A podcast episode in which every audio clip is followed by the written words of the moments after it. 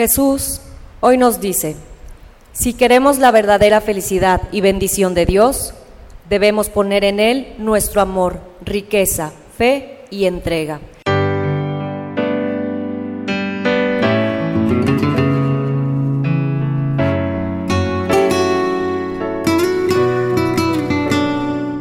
Bienvenidos a la Santa Misa. Alégrense ese día y salten de gozo, porque su recompensa será grande en el cielo, dice el Señor.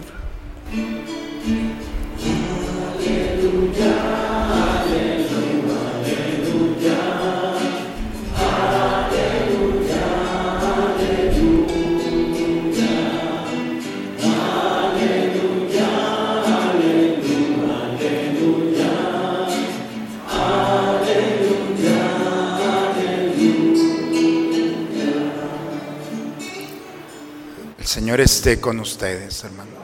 Proclamación del Santo Evangelio según San Lucas. En aquel tiempo Jesús descendió del monte con sus discípulos y sus apóstoles y se detuvo en un llano. Allí se encontraba mucha gente que había venido tanto de Judea y de Jerusalén como de la costa de Tiro y de Sidón. Mirando entonces a sus discípulos, Jesús les dijo, Dichosos ustedes los pobres, porque de ustedes es el reino de Dios. Dichosos ustedes los que ahora tienen hambre, porque serán saciados. Dichosos ustedes los que ahora lloran, porque al fin reirán. Dichosos serán ustedes cuando los hombres los aborrezcan y los expulsen de entre ellos, y cuando los insulten y maldigan por causa del Hijo del Hombre. Alégrense ese día y salten de gozo, porque su recompensa será grande en el cielo, pues así trataron sus padres a los profetas. Pero hay de ustedes los ricos, porque ya tienen ahora su consuelo. Hay de ustedes los que se hartan ahora, porque después tendrán hambre. Hay de ustedes los que ríen ahora, porque lloran llorarán de pena. Hay de ustedes cuando todo el mundo los alabe, porque de ese modo trataron sus padres a los falsos profetas. Palabra del Señor. ¿Alguno de ustedes tiene miedo de pasar por debajo de una escalera? ¿O de ver un gato negro?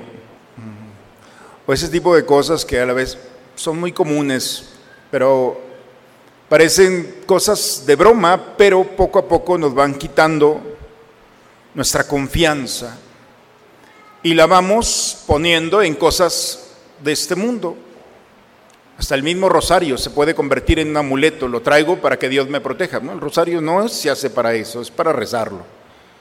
Por eso eh, las lecturas del día de hoy nos, nos conducen a liberarnos y entrar en el misterio de una confianza total en el Señor. El profeta Jeremías está en un momento, su pueblo está en un momento muy complicado.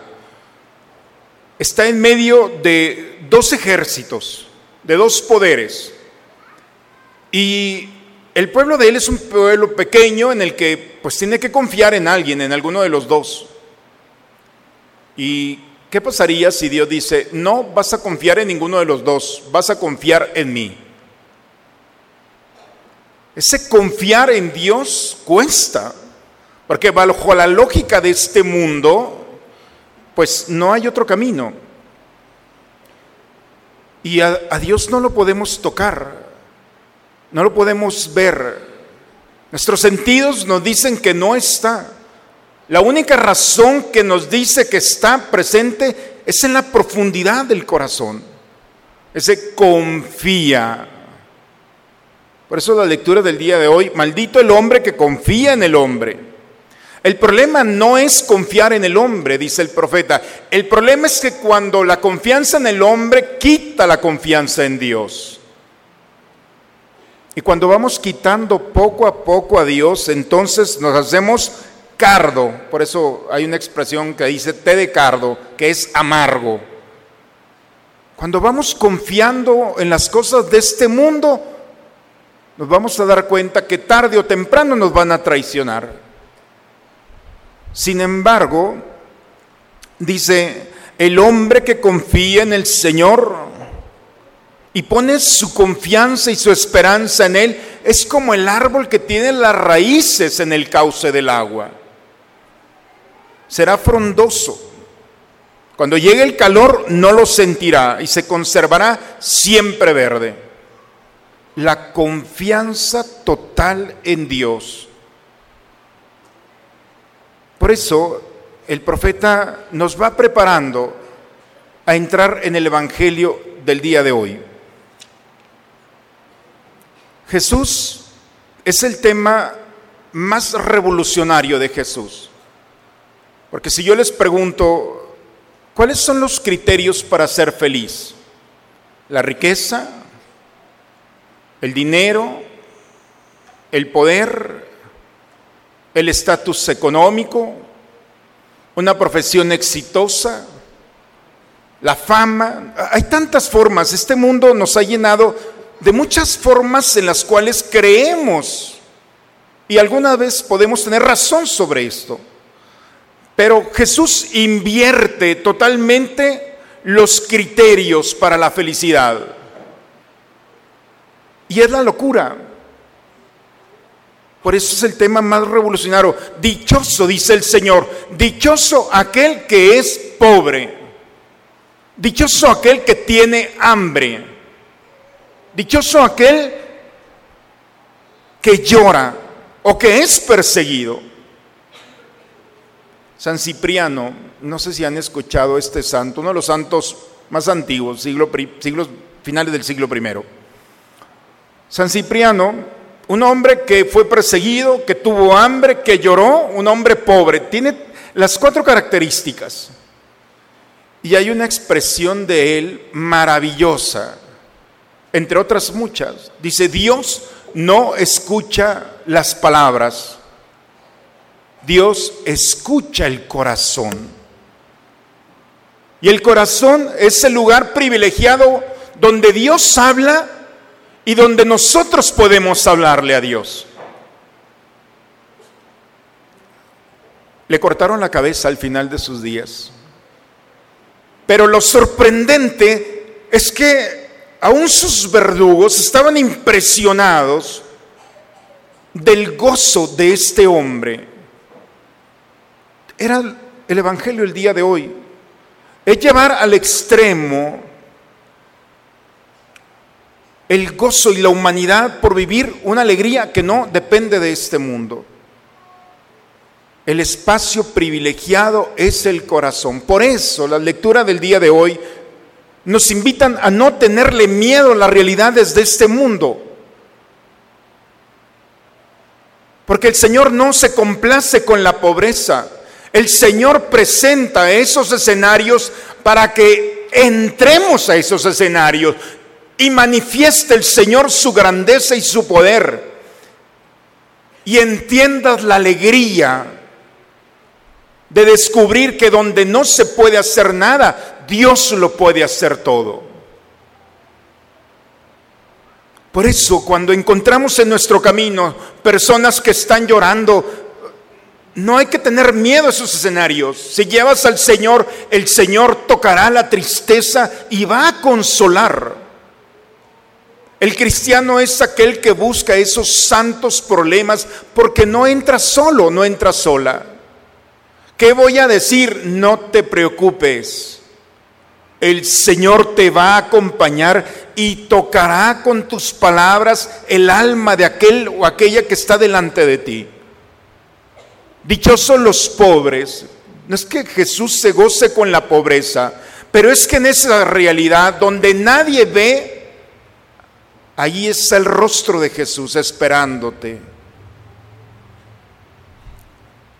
Por eso, hermanos, las lecturas del día de hoy nos invitan a buscar la verdadera alegría, la verdadera felicidad y no quedarnos en la superficialidad de una alegría que empieza y termina. La verdadera alegría es la experiencia de un Dios que nos permite ser acariciados por la eternidad. Hoy la segunda lectura nos dice Pablo, ¿qué sería de nosotros sin la resurrección? Toda nuestra vida cristiana de fe está cimentada en Cristo, muerto y resucitado. Cuando Pablo llega a la comunidad de Corinto, tenía una cantidad de problemas. Hizo un estudio de la situación del problema y llega y presenta la solución. Dejó peor la comunidad. Por eso tuvo que escribir otra segunda carta a los Corintios. ¿Saben cómo resolvió los problemas de la carta, de la situación de Corinto tan compleja que estaba? Con una razón y una idea. Cristo ha resucitado. La certeza de que Cristo está vivo. Esa certeza de Pablo que lo, que lo llenó en aquel camino a Damasco en el momento de su conversión. La experiencia de Cristo que te acompaña toca las consecuencias de la muerte y las transforma en vida. Al pecador lo toca y lo recupera.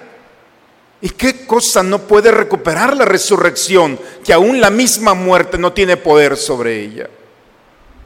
Por eso las lecturas del día de hoy nos invitan a vivir en una certeza.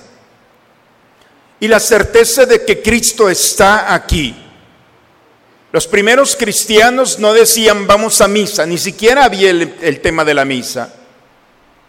Decían vamos al encuentro con el resucitado. ¿Quién de ustedes habla ya de este tema? Porque mientras digamos misa, vamos a una celebración, a un rito, pero aquí entre nosotros está Cristo y está vivo y te está diciendo no le tengas miedo y si lloras, ahí estoy yo, el que te consuela. Y en tu pobreza, ahí está el reino de Dios. Y ese reino de Dios que viene a enfrentar las realidades de este mundo. Por eso lo único que nos pide en este domingo es recuperar la certeza de que no estamos reunidos. Esto no es un evento social, hermanos. Esto es un evento de encuentro con el Señor donde el Señor recupera. Por eso el domingo, día de la resurrección, es el Señor que te enfrenta y te confronta con esas realidades, ideas de muerte, que te quieren quitar la esperanza, el gozo, la capacidad del disfrute, donde el miedo, la angustia, la ansiedad van tomando camino y terreno en el corazón. El cristiano viene el domingo, nos reunimos para decirle al Señor, yo solo no puedo. Y como Pablo nuevamente ser abrazados por el amor del resucitado y salir para enfrentar las realidades con el resucitado. Por eso la experiencia de las lecturas del día de hoy nos invitan, ¿qué eres? ¿Eres un cargo? ¿Un, un cardo, perdón? ¿Eres la amargura caminando con el miedo, la angustia y esa conversación que no va más allá del problema? En alguna ocasión escuché una expresión que me gustó, no le digas a Dios qué grande es tu problema, dile a tu problema qué grande es Dios. No es bíblica, pero me encantó. Esa es la experiencia. Si yo no creyera esto, créame, no estaría aquí. Pero cuando nos confiamos al Señor y Él camina con nosotros, las oscuridades, las realidades y las fuerzas de este mundo no tienen poder sobre nosotros. Por eso hoy el Señor nos reúne dichoso. Y la dicha es el gozo que siente tu alma de sentirse acariciada por Dios y te consuela en tus lágrimas, te fortalece en tu debilidad y en esa persecución por hablar en su nombre, el Señor te acompaña, no te abandona. Por eso, hoy nuevamente el Señor nos invita a hacernos una pregunta. ¿Quién es tu confianza? ¿En quién has puesto tu confianza? Los que estamos más allá de los 40, yo creo que ya es muy fácil descubrir que cada vez que ponemos nuestra confianza en alguien o en algo, nos van a traicionar. Espero que no tengan toda la misma experiencia, pero ya está probada. Aún aquellos que nos aman en algún momento no van a estar preparados. Dios siempre está preparado. Y Él es nuestra roca. Y si estamos firmes en Él, venga lo que venga, saldrá de nuestro corazón, de este espacio privilegiado de diálogo con Dios, saldrá la oportunidad para decirle a Dios siempre gracias. Y todos los días de nuestra vida será una oportunidad para decirle a Dios gracias. Quien no ve esto, hermanos, entonces ve a Dios como un enemigo, como un guardián, como un Dios que está buscando la manera de complicar la vida. Cuando nosotros nos confiamos en el Señor, entonces nos vamos a dar cuenta de que verdaderamente el Señor está entre nosotros.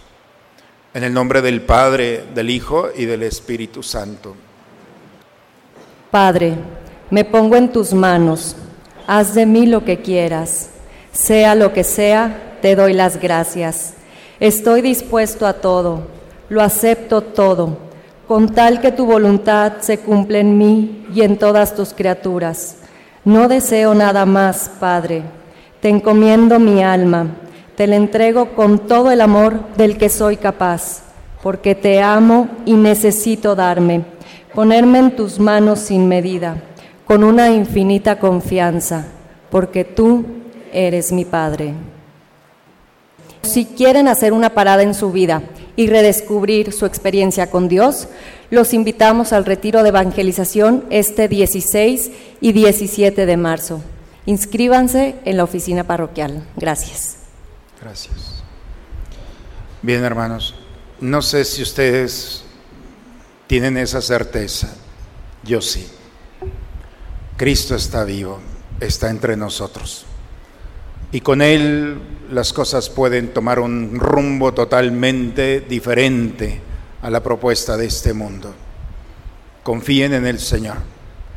Yo sé que sus mamás, estoy seguro, o sus abuelas, en algún momento le dijeron, confía en el Señor.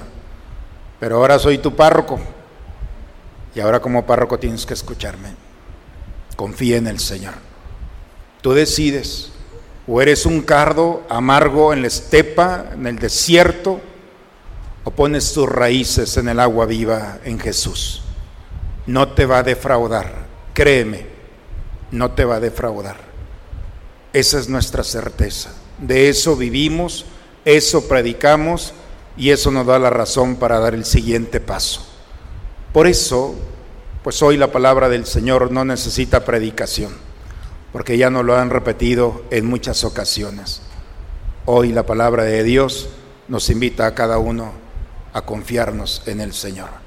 La bendición de Dios Todopoderoso, Padre, Hijo y Espíritu Santo, descienda sobre ustedes, sobre sus familias y permanezca siempre.